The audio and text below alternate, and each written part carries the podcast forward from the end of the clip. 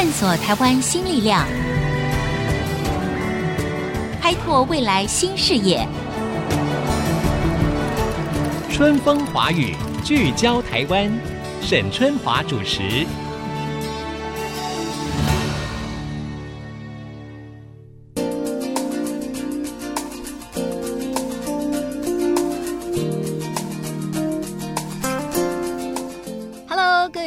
大家好，欢迎收听 IC 之音春风华语，聚焦台湾。我是节目主持人沈春华。诶，我们都知道呢，在我们台湾这片土地呢，有非常丰富多元的原民文化。各位知道现在在我们台湾总共有几族吗？如果你还在想那个什么九族文化村，你就落伍了，因为早就已经不止九族了，好吗？现在呢，我们官方定定的原住民族呢，已经增加到了十六族了啊，真的是非常的丰沛哈。比较熟悉的很多像卢凯族啊、阿美族啊，或者是雅美族之外呢，那像有泰鲁格族，有叫做萨奇莱雅族，还有赛德克族，呃，拉瓦努哇族，还有。卡纳卡纳富族，Anyway，总共有十六族啊，可以想见我们台湾的原住民文化多么的丰富跟多元哈。那现在你知道吗？现在已经有越来越多的部落青年，他们回过头来，甚至他们回到自己的家乡或者是部落，来挖掘自己的故事，甚至呢，希望更深层的认识自己，而且介绍给更多的人。那今天呢，我们要访问的这一位呢，也非常的特别哈，我才知道说，哇，我们的原住民青年当中有这么多，不但可以为我们本地的原民来发声，还可以把这样的声量带到国际上去。在台东有一个剑河部落哈，叫。叫做卡萨瓦干啊，他们有一个青年的团体的一个组织。今天的这位来宾呢，就是加入了这么一个组织，然后同时呢，过去这么些年来都为原住民朋友以及为他自己的家乡来努力。我来介绍这一位是卡萨瓦干的青年团队，也是原民台的前主播哦。我们来欢迎红简婷慧，婷慧你好，你好，伊娜巴呀，伊娜巴尼亚，这句我学起来了，就是卑南族语的“你好”的意思，打招呼的意思。好，那你。你的有一个名字叫做什么？族名叫做杜希，杜希。红简是父姓吗？还是什么？嗯，红是我妈妈的姓，简是我爸爸的姓。哎，妈妈是原住民，然后爸爸是台南人。嗯。你怎么会把妈妈的姓放在前面？就是因为其实这是跟我们的整个户政的体系有关系。嗯，就是我必须跟妈妈姓，我才可以去继承她的这个原住民的身份，也就是说，我才能在法律上恢复我的原住民。是对，OK。但是很多人他对于原住民这一块的认同，就是他的选择可能会很不一样。嗯，那为什么庭会对于卑南族的文化跟你的这个血缘，嗯、你是有很强烈的使命感，而且你的认同感很高？这个是为什么？就是其实我是在台东出生，然后一直跟着外公外婆到三四岁要念幼稚园的时候，我就被接到台北来念书，嗯、因为我爸爸妈妈都在台北当老师。然后寒暑假的时候，就是很长都会待在部落啦。对，虽然说那时候其实搞不太清楚，就是部落到底是什么，可是就是花很多时间是在台东。但说实在，我开始认真的去思考自己的原住民身份这件事，其实是。第一个就是我就是肤色比较深一点，五官也可能就是跟大部分的同学比较不太一样，所以其实五官更深邃更好看嘛，这样就是长得比较明显，所以从小到大其实不管是老师或者是同学，其实都是有用不同的方式在看待我的，但是小时候根本不懂。你你的看待是指正面的还是负面的？你讲的有点保守，嗯，有阴影吗？我也不算是有阴影啊，就是说，比如说国小的时候，我就是有参加那个田径队嘛，反正就学学校所有的体育。相关的那个我都包了，一定要参加。对，老师就会说哦，因为你是有原住民血统，所以你一定就是会表现的很好，所以也是压力。对，反正就是从小到大很多这一种，但是我真正开始比较思考，其实是到大学，大学的时候开始接触所谓的人权这样子的概念。就是比较正式的去接触，尤其我其实一开始是在接触台湾过往的二二八时期白色恐怖，一直到就这个民主化进程的这段历史的时候，开始比较微微启蒙，应该这样说。对，然后后来是因为我外公过世。我们的葬礼的时间其实是非常长的，就是除了前面的那个仪式之外，我们后面有自己的部落的仪式。嗯嗯，整个葬礼的期间大概会有一个多月的时间。那我就是那一个多月几乎都待在台东。那也在那段时间，因为那时已经长大了嘛，嗯嗯嗯，就开始比较去会思考，然后也开始真正的重新去认识我自己的家人、我自己的家族，甚至我的部落，开始认识亲戚，嗯，才开始比较有概念。其实刚才我们听到了这个红简庭会，就是 Do He，他提到了他对原住民文化的认同这一块的一个整个启蒙的一个大概过程。那事实上，我觉得你的整个求学经验哈，还有一段也很特别，就是你到联合国的一个常设论坛里面去发声哈，不管是为我们台湾的原住民朋友，或者是为世界的这个原住民的朋友，这个经历我听起来就蛮特别的。第一个，你的英文要非常好，你的英文为什么可以这么好？其实家里面是真的有特别在培养啦，嗯、对。然后另一方面是自己是喜欢，喜欢，对，对这个语言有兴趣，对，对啊。所以那时候去参加这个论坛，其实也是很因缘际会的。对，你为什么可以参加这个论坛？因为我们知道，就是台湾的整个特殊的政治的这个地位的关系，嗯、其实我们任何联合国的一些正式组织，我们是没有办法去加入的哈。那你们是在什么样的因缘下面可以进入到这个常设论坛，嗯、同时还可以发声？嗯，而且你好像还担任过了几年的其中的什么？青年小组的青年工作小组，对，没错，就是我第一次去是二零零六年，我还在念大学的时候。那那时候我们台湾有一个基金会，他们就想要组一个原住民的团，然后去参加这个会议。那那时候他们就当然希望团队的成员是越多元越好嘛，所以他们就想要找有一个是年轻的女生，然后是、嗯、当然就是英文有一些程度的，嗯、所以因缘机会就找到我，所以我那时候就去了。可是那一次对我来说也是一个很大的刺激，就是我本来就都蛮有自信的，觉得说，哎、欸，我英文不错，是，而且我又是念外交系，然后到联合国去，就好像等于是把我在课堂上，对对对，而且那时候实物跟这个理论结合嘛，而且那时候台湾非常流行模拟联合国，对，很多的学生有没有？在学校校园里面就会有模拟联合国这样子，所以那时候我真的觉得就是小时候太无知了。就觉得说，哎、欸，我有这样的背景，然后就很兴奋嘛，嗯、又觉得说应该不会太难，不会太难。对，就去了以后，非常的受挫折。嗯、就算我都听得懂他们在讲，就是他的单字或句子分开来，我都听得懂他在说什么。可是因为我那时候对原民的，不管是我自己的族人的文化，嗯、或者是相关的这些政策啊、法律啊这些讨论，我是完全不熟悉的。所以全部拼在一起的时候，我是听不懂他们在说什么的。所以我也没办法去回应，而且我一直记得我那时候。真的很荒谬，就是那时候大家就想要问说，哎、欸，就是台湾的原住民的状况啊，或什么，我其实真的讲不太出来。可是他们就会问到说，中国跟台湾的关系，我可以用英文讲国共内战，清清楚楚的解释，就是怎么会现在是台湾跟中国就是两边这样子。对，但是我回来以后，那真的受到的刺激是很大的啦，就是再加上那时候遇到了很多就是比我更年轻的，可能十八九岁的其他国家的原住民，他们都可以很清楚的去告诉大家，不只是。介绍自己的文化，嗯、是整个他们的国家的政策啊，族群的在这个历程当中，就是他们的原运的历程，都可以讲出来。是、嗯，所以我真的就是受到很大的刺激，然后回到台湾以后，就觉得有点那个不甘愿，嗯、不想输。嗯，对啊，就开始比较投入，也比较认真的想要去了解。是我们知道呢，Duhi 呢，他参加的这一个论坛叫做联合国原民议题常设论坛。哈、嗯，这个论坛是他每一年都举行。对，你好像参加了几年？十三年，已经参加了十三年，而且这个当中呢，就是说，因为你也曾经可以担任里面的青年小组的主席嘛。对。那因为像这个常设论坛呢，它也是有来自国际各个不同的国家地区的一些原住民族的代表，嗯、对不对？对。那你们之间私下也可以交流吗？嗯。那你参加了这么多年这个常设论坛，你个人的收获是什么？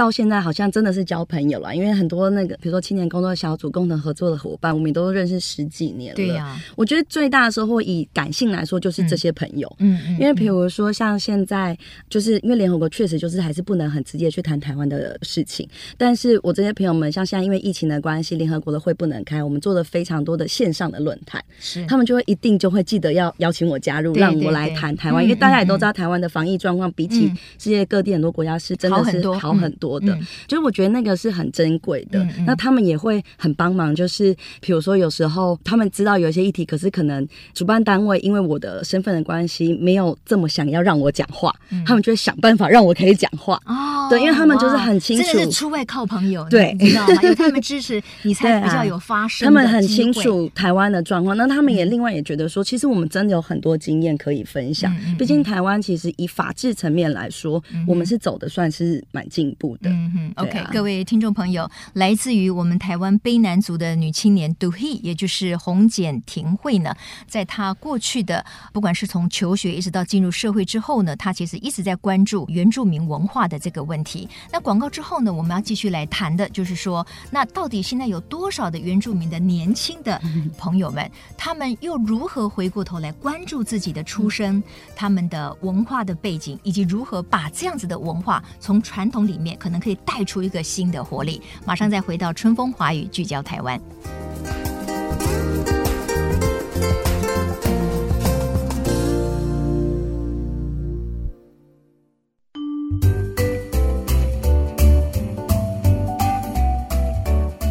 各位听众朋友，欢迎回到春风华语，聚焦台湾。今天在我们节目现场邀请到的是台东建和部落的一位女青年，她是卑南族人哈，但事实上父亲是闽南人，对，很特别。她从小呢，对于她的卑南族的文化有很强烈的这个认同感跟使命感。这段节目呢，我就想要跟这位我们原民台的前主播哈婷慧来聊一下，嗯、就说像你到这个联合国的一个常设论坛里面去为、嗯。不管是全球的原住民朋友哈，或者是台湾的原住民朋友来发声，那像这样子的参与，会带给我们台湾的这个原住民的朋友，尤其是青年的族群，有些什么样的影响吗？嗯。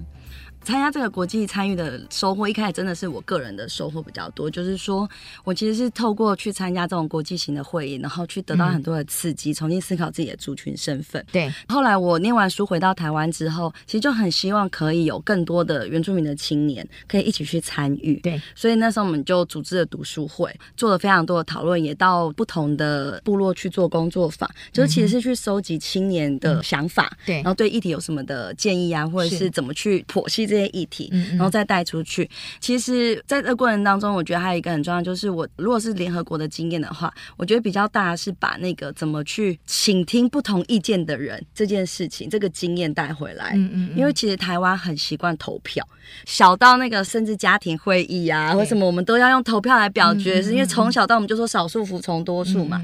可是我在联合国那个场域，在这个会议上，因为几乎都是原住民的讨论的方式，那我就发现说，其实世界各地很多的原住民的。族人呐、我们是。不投票的，嗯，我们就是要共识决，共识决，也就是要讨论，经过沟通，没错。我要听你是什么样的想法，请你也听我是什么想法，对，而不是时间都还没到你就拼命的这个表决，对，就一直投票。表决不代表真理，对不对？对，反而你让对方谈，你也让对方聆听你，这个才可能比较会有共识达成。哎，我觉得这个很好。所以我那时候其实第一个我觉得很重要的学习就是这样，而且其实要达成共识这件事真的非常的不容易，而且。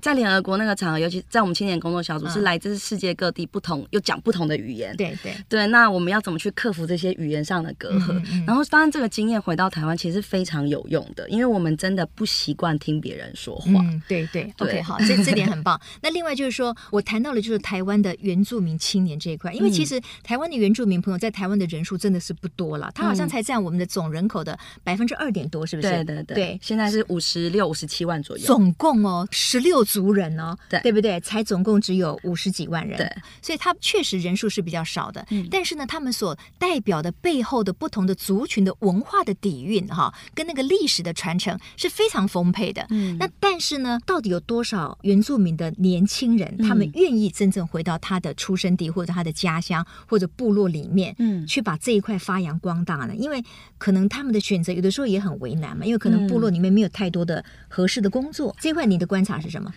我没有办法说确切的人数，但是我觉得是有越来越多人。对，因为其实我觉得回到部落的脉络里面去是有很多种方式的。有些人可能是不一定在部落工作，嗯、可是因为他生活在部落，嗯、然后他的工作可以去就是让他更有比较多的空间跟时间可以去参与部落的公共事务，嗯、但是又在其他的工作上面可以就是有收入去维持自己的。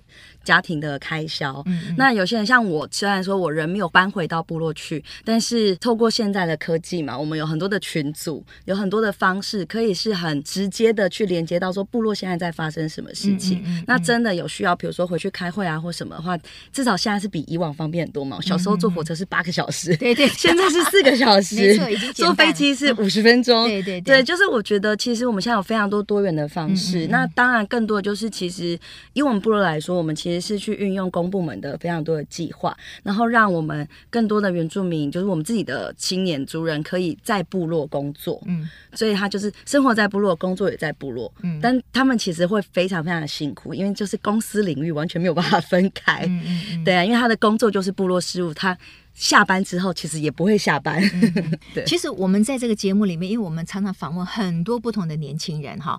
那我觉得现在年轻人他们比较更有文创的想法。嗯。那有些人他也回乡哦，或者是他就开始从一个创意的小农做起。嗯。嗯，那我不知道，就是说像原住民的年轻朋友，这个机会多不多？他可以把属于原住民的一些文化上面的价值哈，比如说你们有很多美丽的图腾，是不同的颜色或者编织的艺术，嗯、这些有没有？办法透过一个。你刚才说到了，比如说一个新时代的 marketing，、嗯、对不对？行销的部门，然后把这些东西再发扬光大。嗯，因为如果没有产生一个经济的方式的话，嗯、其实你要年轻人就是光这样回乡，是很为难他们的。对，如果我们经济不能自主的话，我们的政治社会就没有办法自主。是是是。那我刚才说到那一块，会不会有更多的这个发展？有啊，其实现在蛮多部落或者是很多的个人都在做这些。嗯、那我们自己其实也有一个愿景，就是说希望可能前面。这个阶段先是依靠公部门的一些计划，先把我们的人带回来。嗯，那在部落以后，我们可以慢慢的找到适合我们自己部落的方式。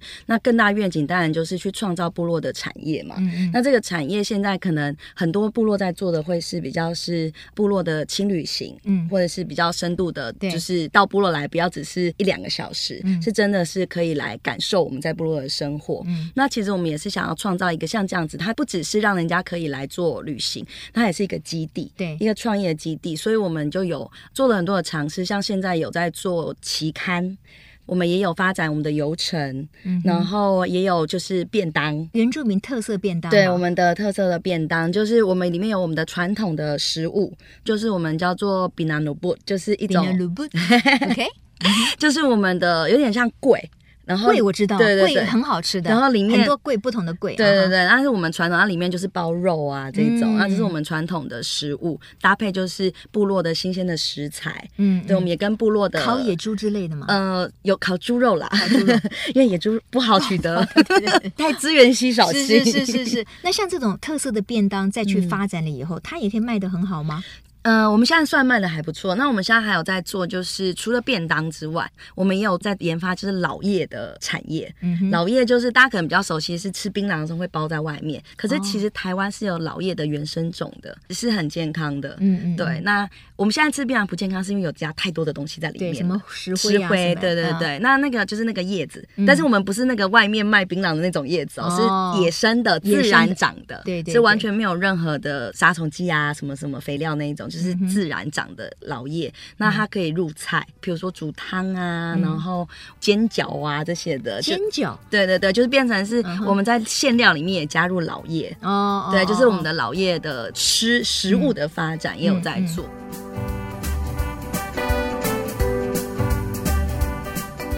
那我们当然也有做一些，比如说像市集，我们马上在中秋节的时候，哎，市集我喜欢呢，因为好 温馨、好热闹，然后你可以看到很多你平常可能很少看到的 小的农产品呐，一些小的手工艺品啊等等的。对啊，就是我们就是希望透过这个，也可以去集合部落的文创的手作的产业啊，然后我们也会有座谈会，就是部落的青年来做分享，然后我们也会有表演，当然就是一定会有一些不同的年轻的创作创作者，对，就是也是创造。要一个机会让大家聚集在一起，嗯、然后去联系大家的感情。嗯，然后因为部落里面其实真的人才非常非常的多，是像我们部落就有一个哥哥，他是不知道为什么突然之间就开始很认真的做皮雕哦。对，那其实不晓得怎么样，他突然有一天他觉得我想做皮雕，我是不知道他为什么突然间，然后他现在就变成是在台东，虽然才几年的时间，但在台东就是大家都会会去找他，而且我觉得很棒啊！光是听你这样讲，我都很好奇，就是说他的皮雕的样子 啊，他的图案，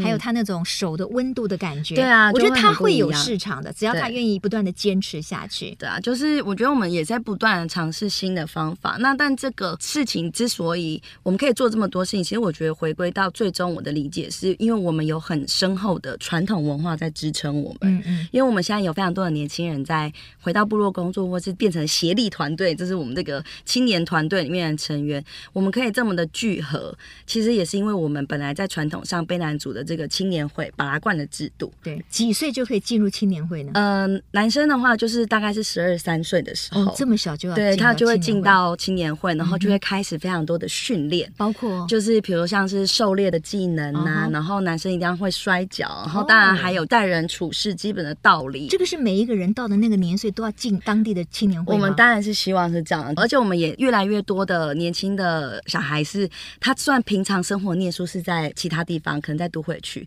可是他只要放假或者是寒暑假，他就回到部落去跟他的我们叫做阿累，就是他的同阶级的人在一起啊，同才吗？对对对，一起做事，对，然后一起回到这个巴拉冠的系统里面去接受训练。那你说的巴拉罐是专门 for 男生？男生对，女生呢？女生有其实我们女青年会之类的。呃，我们现在我们是有女青年会，但是我们没有是一个实体的建筑，所以我们会聚集在里面。但是我觉得我们女性的养成是在生活中的累积，嗯，就是比如说我们怎么去照顾小米，嗯，然后我们怎么样去互相支援彼此的家里面，如果需要，比如说顾小孩啊，或者是有点像互助会这样子。那其实我们也都会跟着我们的家族里面的女性的长辈，嗯嗯，对，比如说怎么去编花，因为其实本来应该是鲜花的嘛，对。那鲜花我们要怎么编？Uh huh. 对，然后传统的食物怎么准备、怎么煮？嗯、还有比如说像我们的传统的族服，我们是有那个十字绣，对，怎么去绣？然后怎么去辨识各个家族的那些图文？嗯，那些其实都是生活中我们不断的在累积对女性的训练。那比如说你刚才提到女性的训练，就没有包括狩猎，女生不能学这个？对，基本上我们的传统上女生是不狩猎的。哦，对，在过往我们是会有战争的。对，那这个狩猎其实也是在为战争做准备。嗯，对啊，那而且我们其实都背负着要为部落找食物这件事情。嗯、那我们女性比较多，可能就是种植，就是农作物的部分。那男性就是蛋白质的来源。对，因为我们时间的关系哈，我最后想请教庭慧的就是说，你比较特别，是因为你的父亲其实是闽南人，嗯、但是你非常的认同你卑南族的认同跟文化感。嗯、然后你在成熟了以后，你也受到很好的教育，所以你的外文底子也很强，你可以去出席国际。的一个会议哈，嗯、那但是可能并不是所有的原住民的青年，他可以跟你有一样的一个历程哈，嗯、所以你会怎么样去为现在的部落的年轻人去建议他们应该怎么样先养成自己的一个竞争力？嗯、第二个就是说，那你未来你想要做什么呢？你的计划是什么？嗯，是不是还是跟原住民文化有关呢？嗯，我其实真的是非常非常幸运啦，就是家里面的支持，像很多人在这个过程当中要回到自己的部落去，其实是非常非常。辛苦，很困难的，不管是现实上面或者是情感上面。嗯、那我自己非常幸运，是因为我自己很亲近的家人，我的舅舅、我表弟、表妹，他们都是住在部落，那他们也都长期来都在参与部落的公共事务。所以我在回去的时候，确实是因为他们的关系，我回去的是比较顺利的。对真的不是那么多人都跟我一样这么的幸运，嗯嗯嗯、所以我其实会觉得。回到部落生活这件事，在当代社会不一定是，就是好像一定要回到部落你才是原住民。对对对，我觉得也不是，也不一定，这也是个人的选择。对，而且我觉得更重要的是，我们每一个人其实都有每一个人的特质。比如像我刚刚讲的那么多女性的养成，我觉得真的就是不会刺绣。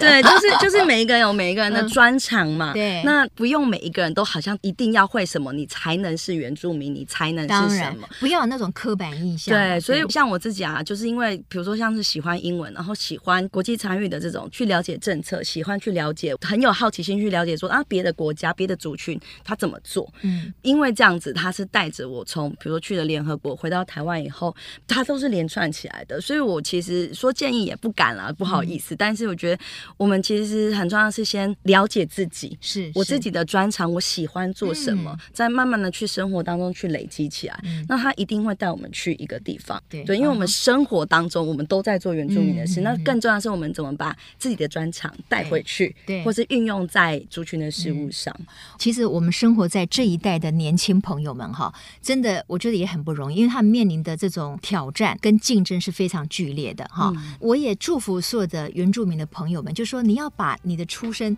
要当成是一个加分，是一个 plus，就是你也可以留在都市里面工作，嗯、你也可以选择可能跟所谓的原住民文化不同的东西，但是像独 e，他却选择了把他协议里面的原住民那个部分变成是他的一个 plus。所以他在他成长之后，你看他很多的求学，他很多的经验的养成，其实是跟他的原住民学成才产生关系的。对，他赋予了你一个 plus 的多了一个层面的东西，啊、一个文化的背景。嗯，我觉得我们现在的年轻人都很不简单哈，大家压力都很大。对，我非常可以明白哈。所以我们要彼此加油哈。那如果你的协议里面留着不同的协议，把它当做是你人生里面的一个加分的东西。对啊，因为我真的觉得不一样这件事情是非常珍贵的。好，今天非常谢谢不一样的红简 婷会来到我们节目当中，谢谢也谢谢各位听众朋友今天的收听了，拜拜，拜拜。